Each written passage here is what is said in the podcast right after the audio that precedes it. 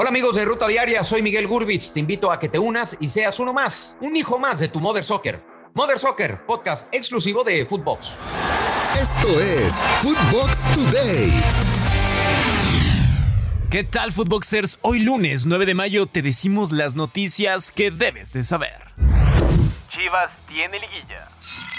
El equipo del rebaño no cree en nadie y aplastó 4 goles a 1 al conjunto de Pumas y así obtiene su boleto a la fiesta grande del fútbol mexicano, además de que es su quinto triunfo de manera consecutiva. Los cuartos de final son los Tuzos del Pachuca ante el Atlético San Luis, los Tigres del Piojo Herrera ante Cruz Azul. Atlas y Chivas deberán cumplir con el clásico tapatío en cuartos, y América se enfrentará a uno de los equipos sensación, el cuadro de Nicolás Larcamón, el Puebla. Puebla rumbo a liguilla. El equipo de la franja sufrió bastante durante los 90 minutos ante Mazatlán, pero a pesar de ello, en el último minuto obtuvieron su pase a la liguilla en la serie de penales. Así que Puebla se verá las caras ante uno de los favoritos, el América. Fidalgo sufrió sin Solari. En su momento, la salida de Santiago Solari para muchos fue de alegría, pero para otros no tanto, así como Álvaro Fidalgo, quien mencionó en entrevista con el equipo que le pegó en lo anímico la salida del argentino. Escuchemos al español. Y luego personalmente pues tenía mucha confianza con, con el míster, con Solari, eh, ya había compartido con él en Madrid, aquí, y, bueno, eh, obviamente sí que, que, en el momento que, que, le toca ir, obviamente a mí también me, me pegó en el sentido de, bueno, nunca, nunca deseas a una persona que, que le tienes confianza, que, que, trabajas con él, que todo, que, que pierda su trabajo, ¿no? Al final, obviamente, es jodido. Y más cuando sabes que es por, por, por tu culpa, ¿no? Porque al final es, es, culpa nuestra lo que pasa en el campo. El Atleti se lleva el derby.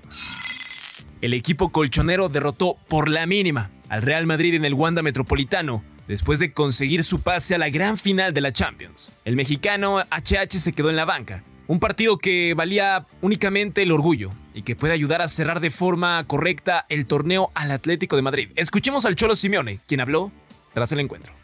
Bueno, no, todavía quedan tres partidos por delante. Está claro que todos van a competir por llegar al objetivo y no va a ser simple, eh, pero sí es un paso fuerte, un paso con decisión, sobre todo por la forma. Pero bueno, no pudimos ser contundentes y esa falta de contundencia nos llevó al límite en un partido contra un rival que sabemos que más pasa el partido, mejor se siente y el peligro siempre del 1 a 0 muy corto.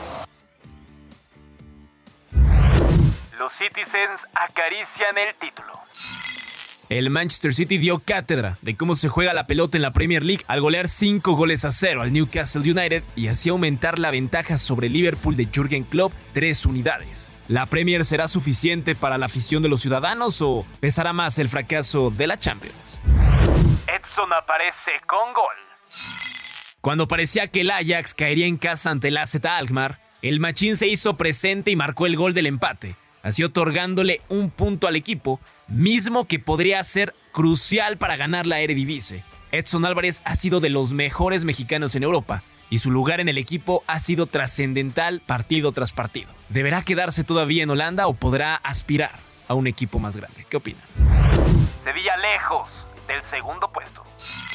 El Villarreal empató 1 a 1 ante el cuadro de Nervión y con ese resultado el conjunto sevillano se aleja de la persecución al Barcelona. Tecatito Corona fue titular y salió de cambio a los 76 minutos de partido.